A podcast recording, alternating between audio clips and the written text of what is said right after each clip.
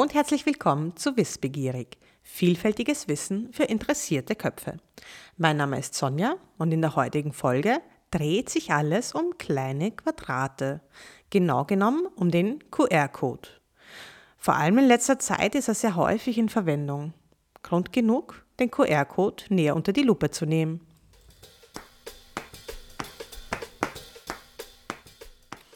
Die Buchstaben QR stehen für Quick Response, also schnelle Antwort. Und die zwei Buchstaben beschreiben das übergeordnete Ziel, nämlich schnell und unkompliziert Informationen aufzurufen oder Befehle auszuführen. Und auch wenn die QR-Codes in letzter Zeit vermehrt vorkommen, ist die Technik alles andere als neu. Sie wurde bereits vor 27 Jahren in Japan entwickelt. Ursprünglich wurde der QR-Code in der Automobilproduktion verwendet, und zwar in der Logistik zur Markierung von Baugruppen und Komponenten. Also quasi wie ein Strichcode, nur eben mit mehr Speichermöglichkeit. Ich kann mich noch genau an meinen allerersten QR-Code erinnern. Den habe ich vor circa zehn Jahren geschenkt bekommen und ja, ihr habt gerade richtig gehört, ich habe tatsächlich mal einen ganz persönlichen QR-Code geschenkt bekommen. Dahinter hat sich nicht weniger als folgender Text versteckt. Sonja ist ein Ösi und Kaiserschmarrn und Mohnnudeln sind ihre Leibspeisen. Tja, für so wichtige Dinge können QR-Codes also verwendet werden. Gut, ja, darüber hinaus gibt es natürlich auch seriösere Zwecke. Ähm, neben Texten können zum Beispiel auch Links auf Webseiten gespeichert werden oder Medien wie Bilder, Videodateien, Audiodateien, zum Beispiel, zum Beispiel im Rahmen eines Audioguides. Ähm, weitere Möglichkeiten sind Fahrplanauskunft, digitale Visitenkarten, Geodaten, zum Beispiel bei Geocaching, Rechnungen äh, und auch sehr praktisch, zum Beispiel die WLAN-Zugangsdaten für, für Gäste zu hinterlegen. Ähm, in manchen Ländern werden QR-Codes auch für Zwecke wie zum Beispiel der Visumvergabe verwendet.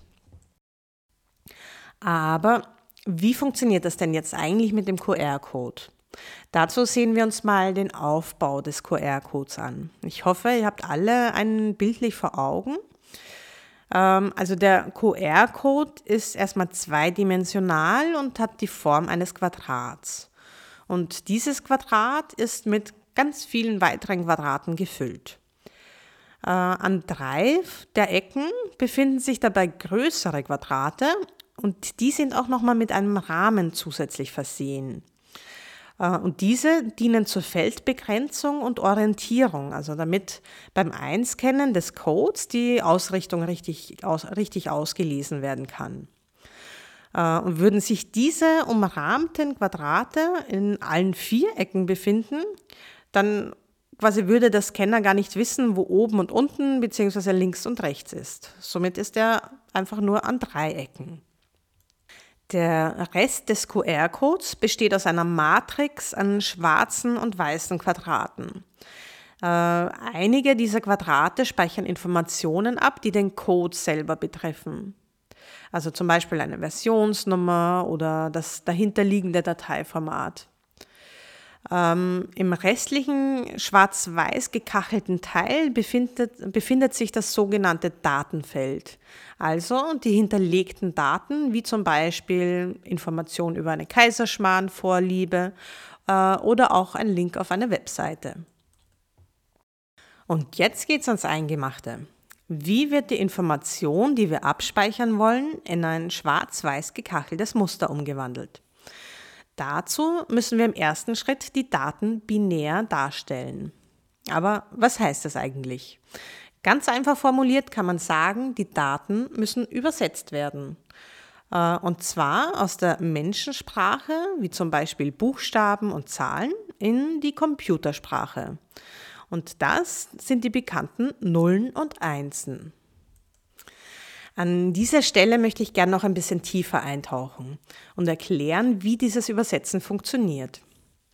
Also der Computer, der rechnet im binären System, auch genannt dem Zweiersystem.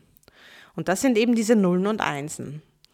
Der Hintergrund dafür ist eigentlich ganz logisch. Denn der Computer, den kann man sich äh, vorstellen als eine Vielzahl an Ein- und Ausschaltknöpfen.